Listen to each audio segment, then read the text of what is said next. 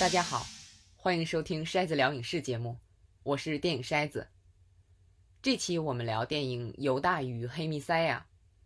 这部片获得了最佳影片、最佳男配角儿、两个男配角儿、最佳原创歌曲、最佳原创剧本、最佳摄影，一共六项提名。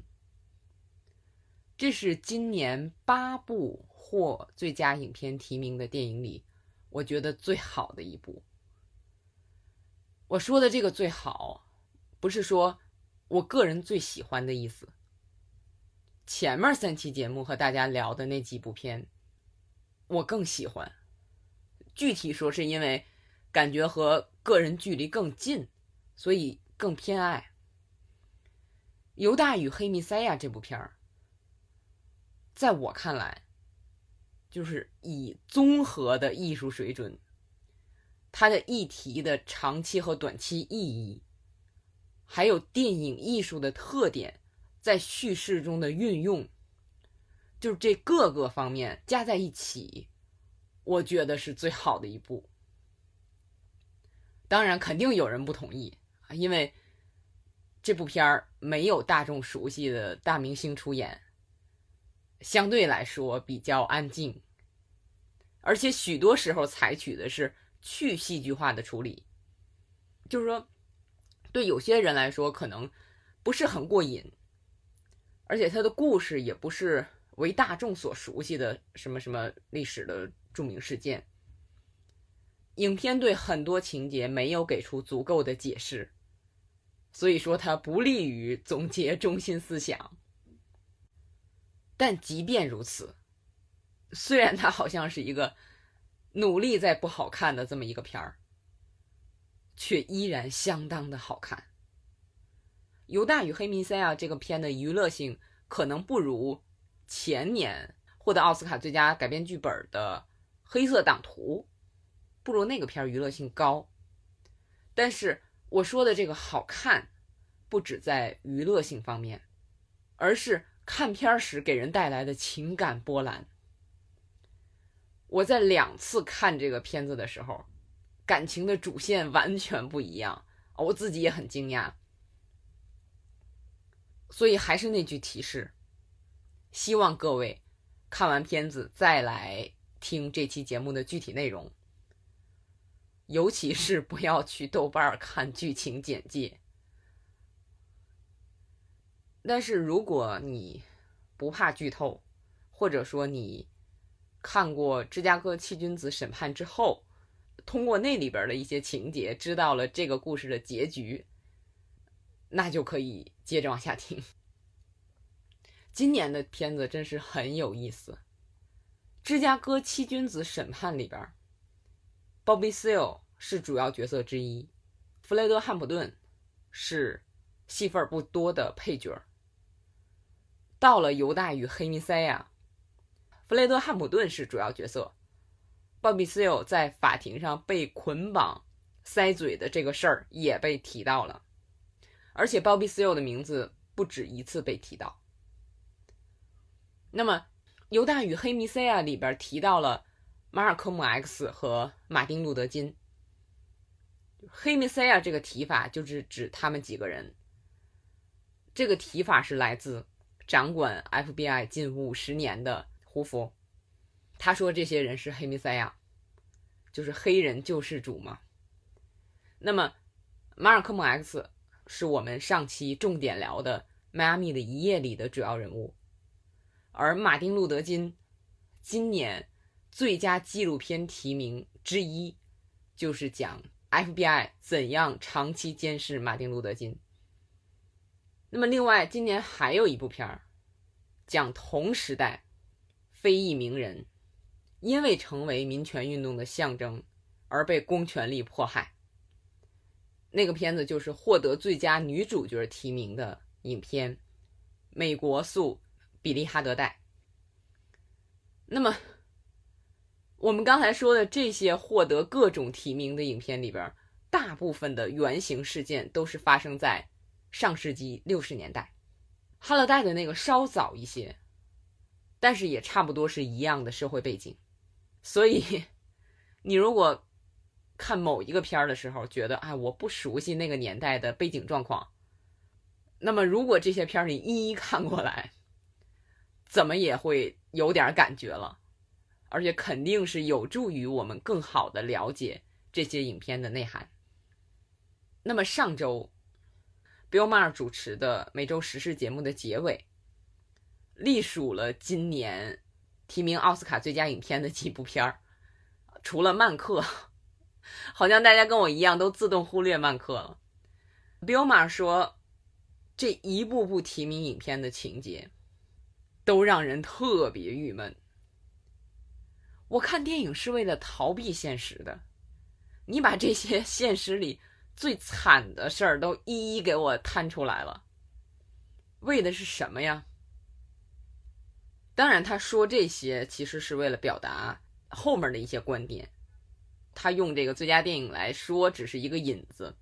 因为这个节目我每周都看，他说完这个，我就在想一个事儿，就是我们上期《筛子疗养室》节目里也聊到，就看片子里的这些痛苦，给我的感觉，并不是剧中人自己的痛苦，在某种程度上也是我的痛苦，但是重点就在于，我宁愿在银幕上看这些故事，来缓解我的痛苦。为什么呢？一方面，这些故事提醒我并不孤独；另一方面，你可以通过对故事里的同情，实现对自己的安慰。因为有时候，我们承认自己是受害者是很难的。我们看《犹大》这部片里边也会发现，啊，弗雷德·汉普顿有时候会需要去提醒民众，你们也是受害者。我们相互之间不是敌人，敌人在另一边。所以，从我个人的感受来说，就今年这些片子对痛苦的呈现，大多是很美的，就像是喜剧，让我们在戏谑的过程中认识到自己的缺点一样。今年这些片子对痛苦的呈现，这些美丽的故事，让我们认识到自己的痛苦。那么，通过在认识的过程中产生同理心，去和周围的人相联系，去寻找解决的办法。当然，也有可能有的人还是没有勇气承认自己的缺点和痛苦，啊，甚至缺乏最起码的同理心，认为这些电影是某个群体没事找事儿、无病呻吟。那我只能说，他不太适合看这种。能帮助你拓展生命体验的电影，只配看那些让他自我感觉无比优越的烂电影。那么，我们今天重点要聊的这部《犹大与黑弥赛亚》，整个故事从大方向上看，它是非常悲哀而且令人愤怒的故事。但是，你从它的细部上看，又绝不止涉及到痛苦和愤怒。而是更多更深层的东西。如果说的空点，它是关于人性的东西。那么说详细点，就是让你在看这个故事的过程中，不断的思考故事里这几个人，他为什么会这样做？如果是我会怎么做？会让你思考这些问题。那么在我看来，这就是这个片子最大的魅力所在。下面我们就来详细聊聊。You're looking at eighteen months for the stolen car, five years for impersonating a federal officer, or you can go home. What do you want? Get close to Hampton. 犹大与黑弥赛亚这个片儿讲的是个什么事儿呢？上世纪六十年代末，一个叫 Bill O'Neill 的黑人小伙子，在偷车的时候被 FBI 抓到。那么，因为他偷车的时候还冒充 FBI 探员，所以两罪并罚，要坐好几年牢。那么这时候就有一个叫 Roy Mitchell 的 FBI 特工，给了 Bill O'Neill 另一种选择，就让他打入黑豹党的伊利诺伊州分部，去为 FBI 监视这个分部的主席 Fred Hampton，等于是做 FBI 在黑豹党的线人，这样他就不用坐牢了。那么这个电影讲的就是他怎么在 Fred Hampton 身边，以黑豹党党员的身份去活动，那么同时又为 FBI 服务的。这个片子我看第一遍的时候，主要是很紧张。我觉得我们看卧底的故事一般都会很紧张，怕卧底的人被识破。我看这个片子的时候，一直在想《黑色党徒》。就那个，大伙儿如果没看过的话，简单的说，就是一名非裔的警察通过热线电话打入三 K 党内部，同时又让一名白人警察去以电话里的身份参加三 K 党的活动。那个片子里的事件也是有真实原型的，但是那个剧本发挥的力度比较大啊，不像《犹大》这部片儿。我查了一些资料。这个片子的绝大多数内容都是按照真实事件来的，而且《黑色党徒》里的三 K 党成员被刻画成又坏又蠢，就是你作为观众，就是希望 Adam Driver 那个警察不被发现啊，不要受到伤害，赶紧把这波人老巢端了就完了。但是。我在看《犹大与黑弥赛亚》的时候，心情就特别复杂。首先，Bill O'Neill 不是卧底如果他是警察卧底，这个事儿就简单了一点儿。但是他是在黑豹党内部给 FBI 提供情报的线人，他的正式身份实际上是黑豹党的成员。那么更重要的是，不管是 FBI 探员 Roy Mitchell，还是黑豹党领袖 Fred Hampton，还是线人 Bill O'Neill，他们这三个人的从理念到行动，我都没有办法完全认同。问题是也没有办法完全否定。但是我还是不愿意看他们受到伤害，啊，不管是心理还是身体层面。同时，我还不希望线人被暴露，可你有点恨这个线人。就看的过程中简直是矛盾重重，我觉得这就是这个片子最厉害的地方。实际上，这也是当下相当需要的叙事方式，向我们展示人是复杂的，所有人都不是非黑即白。但是在社交网络的推动下，人们往往因为一个事儿，甚至一个细节。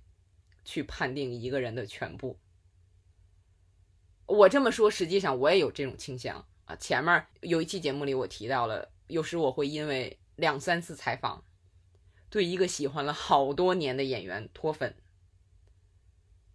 但我只是不是狂热的喜欢他了，我不会在网上说任何诋毁他的话，因为我知道我并不是真正认识他，只是因为他们的一些行为和言论和我的理念不同。那这并不是我否定这个人的理由，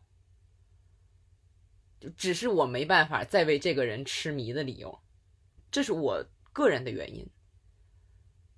甚至他们再出新作品啊，是我感兴趣的题材的话，我还是会看。但是现在在社交网络上就有一些倾向，就我不但要彻底否定你，我还要伤害你。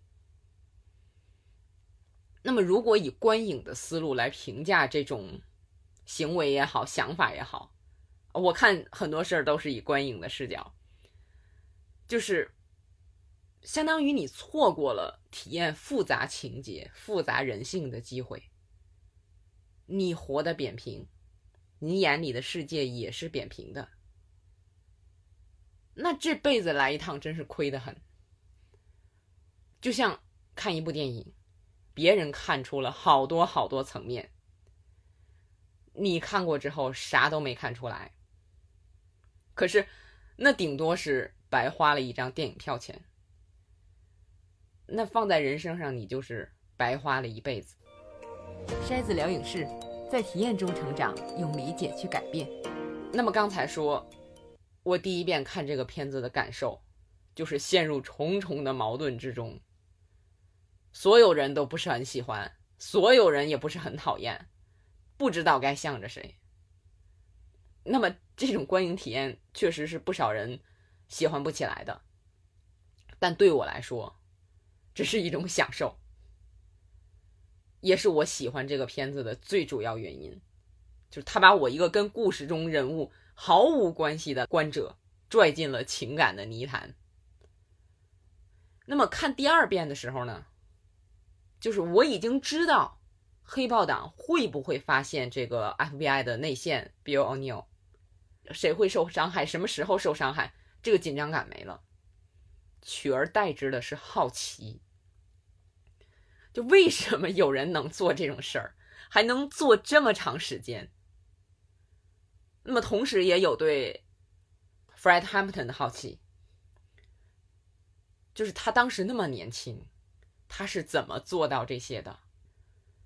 他是靠什么样的人格和理念，有怎样的勇气做到这些的？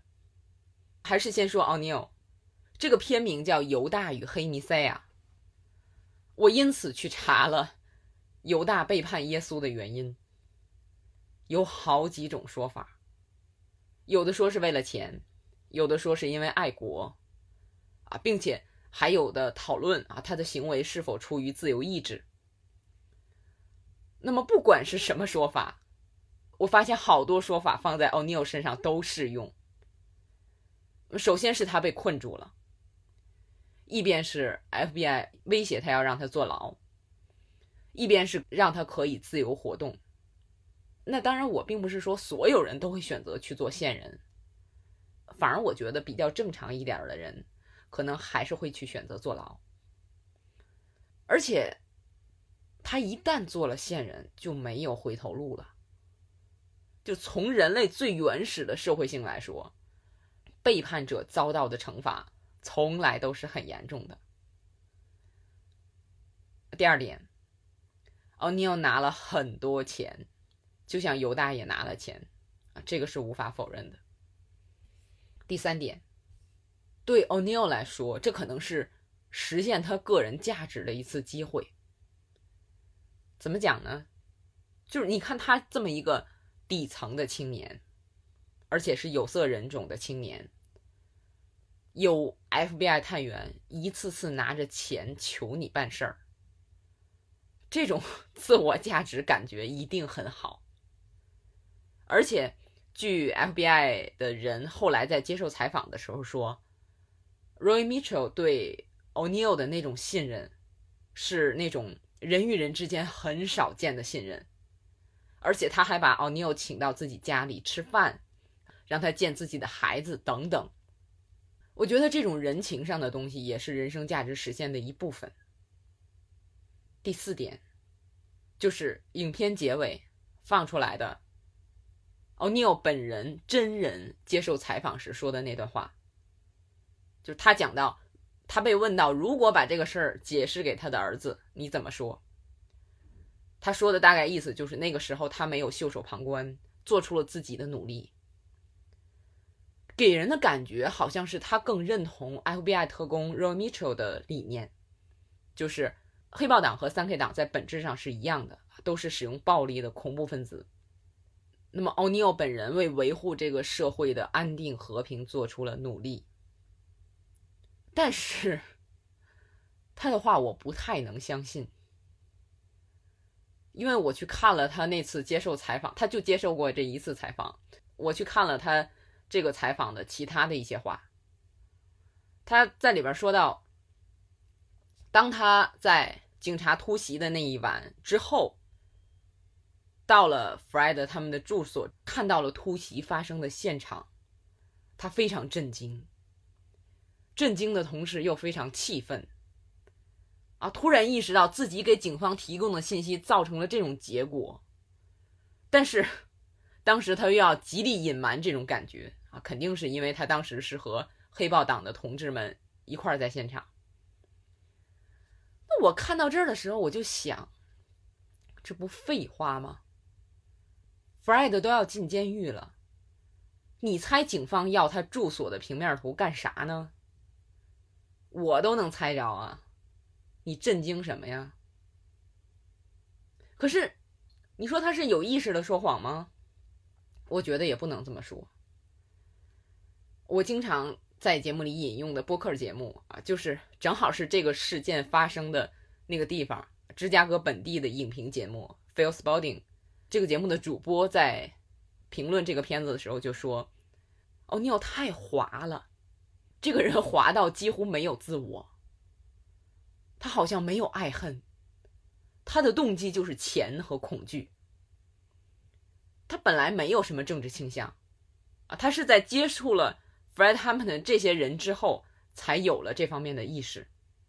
那像情节里边那段啊，Roy Mitchell 参加完集会，跟奥尼尔说：“我看出来了，你是真信了 Fred 的话。”我看到那儿的时候，觉得也是，奥尼尔是真心的，在挥着拳头喊那些口号。包括黑豹党伊利诺伊总部被烧毁之后重建的时候，哦，你有那么努力的干活，我觉得他也是真心的。但是，他后来对着电视台的摄像机说他曾经在那个时代努力过，没有袖手旁观，我觉得也是真的。就这个人好像是个透明人，站在哪儿映出的就是哪儿的样子。只能说这也是一种自我心理保护。他不是那种变态说谎者。前些日子我正好看了一个动画，啊，解释变态说谎者的心理。而且我们办公室里就有一个那样的人，那种人是一切以自我为中心，觉得自己比周围的人都要聪明，甚至不在乎自己说的谎被揭穿，因为那样才能体现他的优越性。你看我把你们都骗了，哈哈哈。奥尼尔不是这样的人。最简单的方法，我们从影片结尾字幕告诉我们这个人的结局也能明白。他并不是对说谎和背叛无动于衷的人，他还是有心的，但是从来不敢拿出来用。所以，上述我们说的所有动机都可能是奥尼尔的动机，而且用 NPR 主播。在评论这部片儿的时候的话说，不管我们在观影过程中猜测奥尼尔这样做是出于什么原因，我依然不明白 他为什么能持续做这种背叛的事儿。因为好像对多数人来说，不管是出于哪种动机，也只够管那么一两次的。最终的感觉就是，我觉得能一直做这个事儿，奥尼尔自己可能也不知道为什么。那么，综合我们上面说的这个《犹大与黑弥赛亚》这部片儿里边，所有这些 Bill O'Neill 给我们的感受，我觉得完美体现了电影的特质。影像可以同时表现多种可能，啊，就像现实生活中一样，凭你自己去猜测。但是电影又和现实生活不太一样，因为你没有经历过那个现实。那么，电影需要把多种可能性都给你表现出来，或者说，把能激发你多种想象力的元素都呈现出来，又能做到兼顾啊，不向哪一方失衡。那么，要做到这一点，除了剧本、导演元素之外，演员的重要性就凸显出来了。那么，咱说句实话啊，对于有的影视作品来说，演员真的没那么重要。我曾听过一句话，我忘了从哪听的，就是说，演员是一个电影项目里最不容易出问题的环节。我很同意，但是对这样一个意在体现人性的复杂性，好像什么都告诉你了，又好像什么都没说的剧本，演员就非常重要。那么饰演奥尼尔的演员叫 Lakeith Stanfield。大家最熟悉他的角色可能是《Get Out》啊，《逃出绝命镇》里那个喊 “Get Out” 的年轻男子。我在颁奖季看各种提名名单的时候，总会去找 Stanfield 在不在最佳男主角的提名里，结果总是没有。我是觉得虽然得不了，但是提名也很重要啊。结果奥斯卡奖提名出来，斯坦菲尔的再列竟然是男配，就是相当于这个片子两个人都是男配。那么开始就有人担心斯坦菲尔的会不会和 Daniel Kaluuya 分票，就这个片子两个演员分票。但是现在看应该不会出现这个问题了，估计奥斯卡奖杯就是 Daniel Kaluuya 的了。有意思的是，克鲁亚同样出演了《逃出绝命镇》。那么他在这部《犹大与黑弥赛亚》里边饰演黑弥赛亚 Fred Hampton。克鲁亚的表演好在哪儿呢？我并不是说他的表演就比 Stanfield 强，甚至可以说我更喜欢 Stanfield 的表演。但是我认识到这只是个人偏好的问题。我觉得两个人都很好，很好。这个话我也说过很多回，得奖不得奖这个事儿和许许多多因素有关。那这不是我们今天在这儿要重点聊的话题。不过我要说一句，就是我现在在网上看到那些说，如果不是查德维克·博斯曼去世了，奥斯卡小金人就该是给演电影《父亲》的安东尼·霍普金斯。我真是看见这句话就想骂街。不过现在还能忍住，再过些日子可能就不一定了。Repeat after me.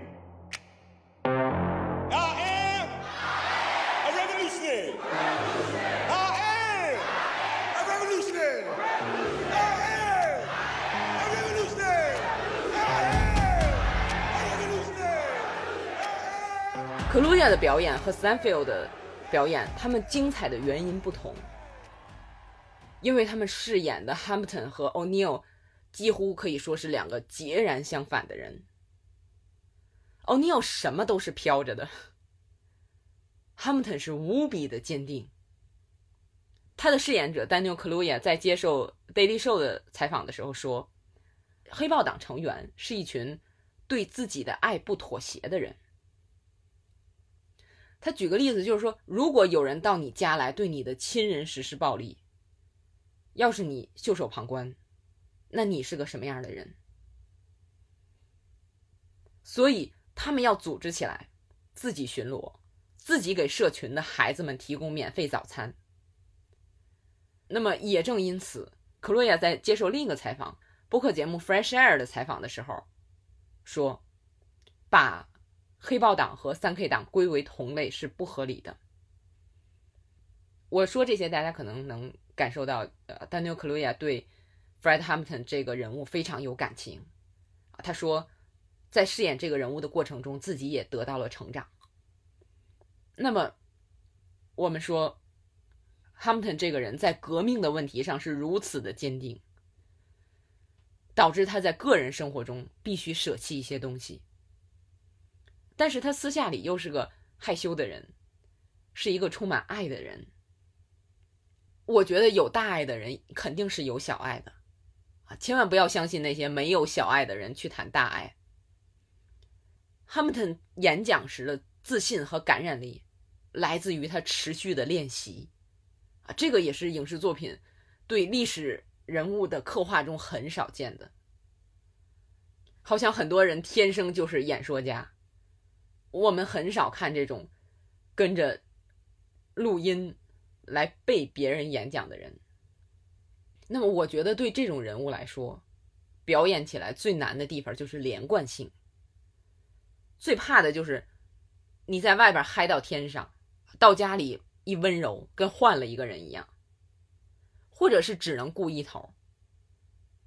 就有的演员真的是由于个性原因，只能演好一头，要不就是在外边可能感染力不强。要不就是私下里细腻不起来，但是克鲁亚都做到了，而且很连贯，让你相信这个人有很多面。就像是他去探望那个死去的同志的母亲时，那位母亲说：“外边把我的儿子形容成什么残酷的杀人犯。”但是他不止如此。这部电影对 Hamilton 的表现也是这样。他是个激情澎湃的革命者，但是他不止如此。他死的时候才二十一岁，你想想这是个多了不起的人。我也找到了他当年接受 ABC 采访的视频，是那种未经剪辑的，就是记者说你把这一段再说一遍，就那种视频。就看那个更能让你感觉到啊，这个人的思路怎么这么清晰，讲话感染力这么强，说的这么到位。我看那个视频下边好多人留言说，啊，这些话今天也适用啊。其中我印象最深的一句话是：“We need to struggle, but correctly。”我们需要挣扎，但挣扎的要对路。我们看电影里有表现，他把非议。西班牙裔，还有贫穷的白人都联合到一起。演员丹尼尔·克罗亚说：“这是因为 Fred 能够看到别人的挣扎，所以他能建成这条联合战线。”我觉得我们作为看电影的人，没有这个本事，也至少去尝试理解那种痛苦和挣扎。事实上，如果你对自己的痛苦和挣扎感受的透彻的话，对别人的。就比较好容易理解了，或者说，当你明白这些人的痛苦的表现、痛苦的根源，还有为解决这种痛苦所做的努力之后，在观察自己的处境的时候，可能会多了一种视角。那么，正因为 Fred Hampton 是如此的厉害，所以胡佛才怕他。才安排 FBI 去对付他。FBI 局长胡佛跟我们在芝加哥七君子审判里提到的那个法官有着相同的理念，有这种理念的人多的是。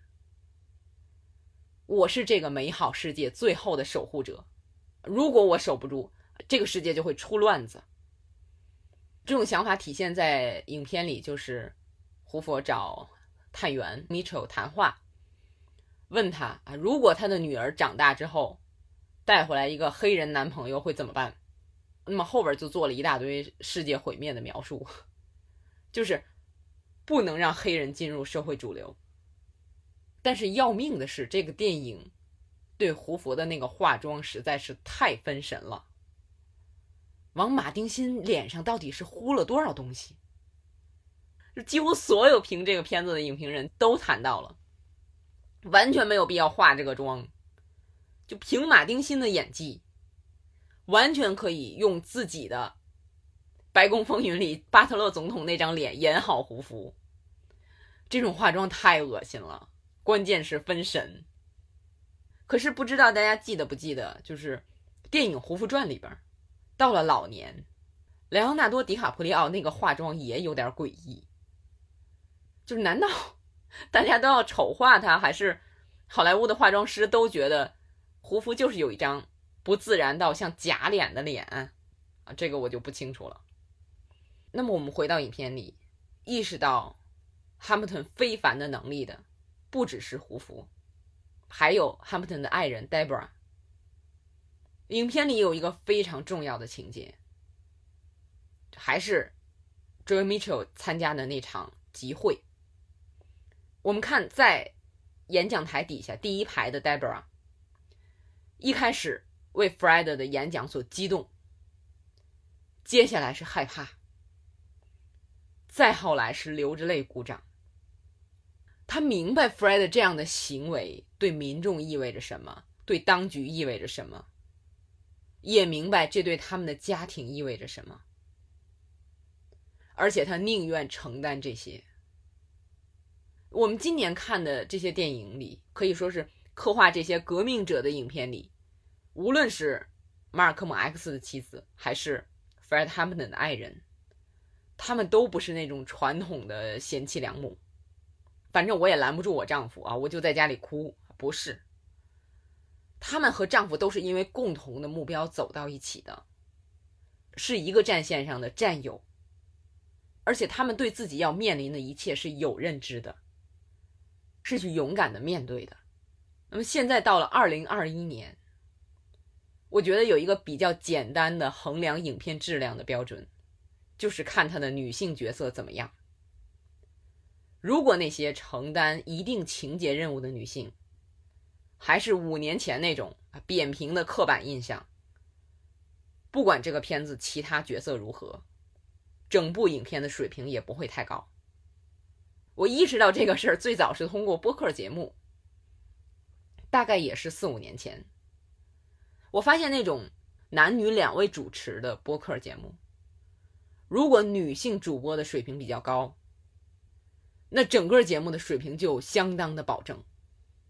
那么对比之下，就是前两天有位朋友给我推荐了喜马拉雅上一档比较火的播客节目，我听了一期，绝大多数时间都是男主持在给女主持上课，我就男性说教，我平时听的还少吗？这个思路完全不新鲜啊！我听两个人的节目是需要不同观点的碰撞啊。话题再拉回来，再说犹大这个片儿，我最后一个想拎出来聊的人物就是探员 Roy Mitchell，这个人也挺有意思。就看前面你会觉得他是个尽职尽责的探员，他给 Onew 讲的那个道理，就黑豹党也不是好人，这个案子和种族无关。他说的时候他自己信吗？我作为观众不知道。但是我知道这个理由啊，对他从事这个工作来说已经足够了。可是，当故事往后边发展，FBI 要做更过头的事儿了，这个理由可能就不够了。所以，胡佛祭出了杀手锏。原来，Roy Mitchell 也有短儿在别人手里攥着。天道轮回啊，他一直拿偷车的事儿来威胁 O'neil。不过我第二遍看这段的时候，有个地方让我很在意，就是当胡佛问他：“如果你女儿带回来一个黑人男朋友，你会怎么样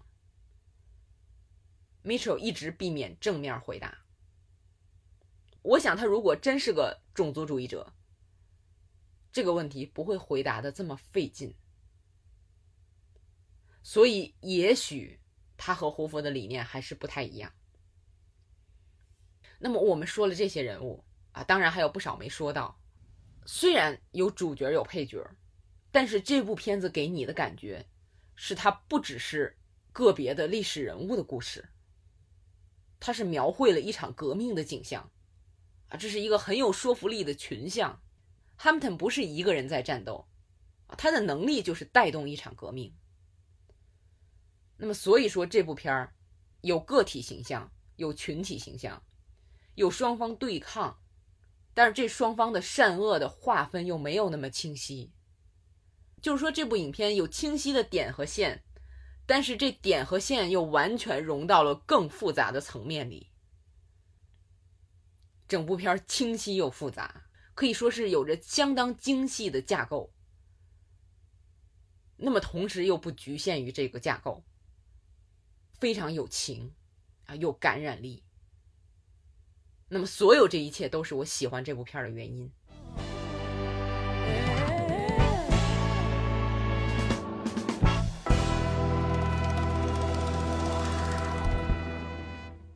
关于奥斯卡提名的影片，我特别想说的，到现在说的已经差不多了。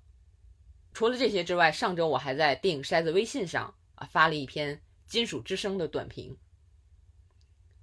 那其他的电影我不一定是不喜欢，而是觉得从我个人的体验上来说，可能是不够深刻，或者说不够丰富，想说的并不多。